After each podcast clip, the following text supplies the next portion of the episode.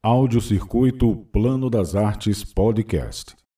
Qual a importância da regularização dos equipamentos culturais fora do eixo artístico do plano piloto? Tem uma galeria em Ceilândia que representa muito bem a resposta para essa pergunta.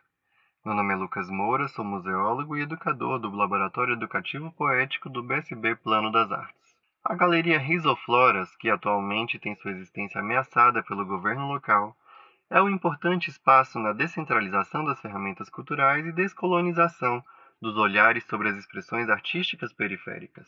A galeria foi erguida a partir de um antigo posto policial, reestruturado em 2018 pelo programa Jovem de Expressão e reinaugurada após mais de um ano fechada por conta da pandemia.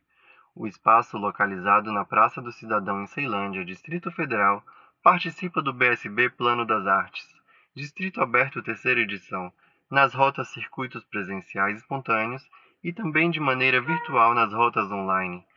Funciona de segunda a sábado, das 14 às 18 horas, sem agendamento prévio. Acompanhe a programação nas redes sociais, arroba Plano das Artes.